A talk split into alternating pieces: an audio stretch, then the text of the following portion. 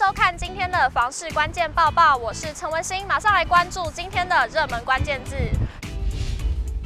今天的热门关键字：土耳其地震。土耳其上周发生七点八级强震，造成数千栋的建筑物倒塌，死伤人数至少超过三点六万人。而台湾同样位处地震带上，未来需要注意哪些强震可能会发生的地点呢？中央气象局曾公布未来五十年台湾运震构造发震几率图，报告里指出，国内未来五十年发生规模大于六点五级强震几率是百分之九十九，规模大于六点七级是百分之九十四，规模大于七点零级也有五十四趴的机会。气象局地震测报中心主任陈国昌表示，位于台北地区的三角断层属于震断层，虽然随时都在张裂，但危险性、威胁性比较低，要发生大地震。酝酿时间很长，应该五十至一百年不会有错动。气象局强调，虽然预测地震没办法像天气预报这么精准，但这样的研究报告对于国人仍有相当重要的贡献。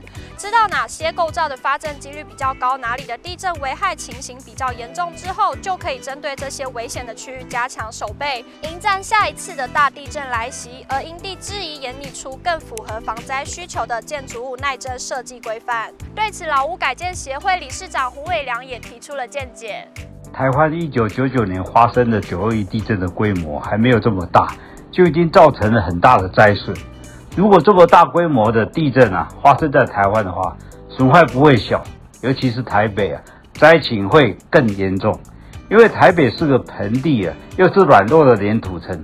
发生地震的时候呢，会有震度的放大效应。一些没有地下室的公寓透天啊，也会因为土壤的异化而造成倾斜，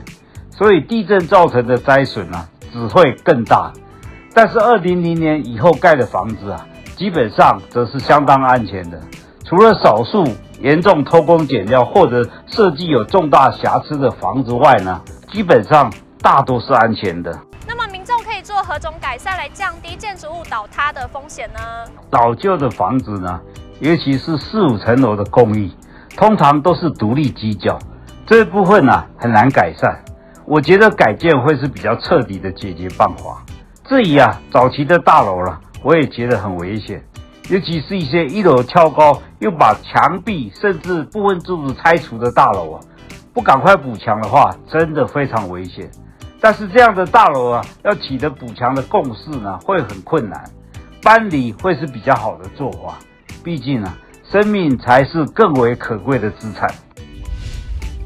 马上来关心今天的精选新闻。首先来看到台南捷运蓝沿线的最新动态。捷运工程处表示，蓝沿线可行性研究已经于去年的七月提报交通部审议，今日完成初审的程序，后续仍会积极配合中央审查程序，尽速争取交通部早日审议通过，并转行政院核定。另外，为了加速规划进度推动，已经同步启动办理蓝沿线综合规划作业中，期待可以加快台南捷运建设脚步，提供舒适、便捷、永续的绿色运输服务。经济部能源局为了促进节约用电，今年持续推出这个住宅家电的节能补助。只要今年一月一日起购置能源效率第一级的冷气、冰箱，并确实将旧机汰换回收后，备妥指定文件，就可以上经济部能源局网站申请补助。每台补助金额达三千元，申请的期间从今年二月一日一直到明年的一月十五日截止。经发局提醒民众，在业者到府安装后回收旧机时，务必要向业者索取环保署费四机回收联单第三联，并确认回收品项为冷气或冰箱，作为家店太旧证明。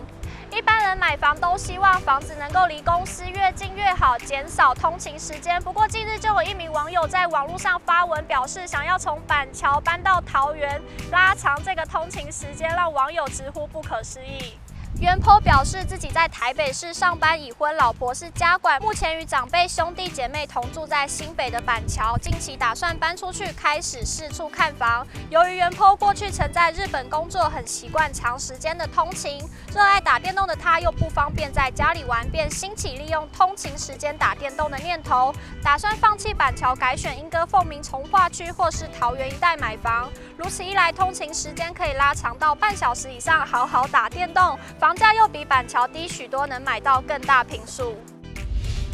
今天的买房卖房，我想问有网友提问：有人买在高铁旁吗？请问有气密窗还会很吵吗？有网友回复：不用高铁，我买过捷运文湖线轨道旁的房子，而且还是在转弯处，基本上没有气密窗，一定很吵。但有预算能做到高效能的气密窗，一定可以改善非常的多，只不过要牺牲开窗对流的品质。也有网友回复：通常买临路车水马龙，多多少少都会有声音，更何况是高铁。气密窗能有效降噪，并非完全阻隔无声音，住市区都会遇到，不然就是要考虑郊区。如果你喜欢今天的影片，请不要忘记按赞、订阅，还有分享，并且开启小铃铛。我们下次再见。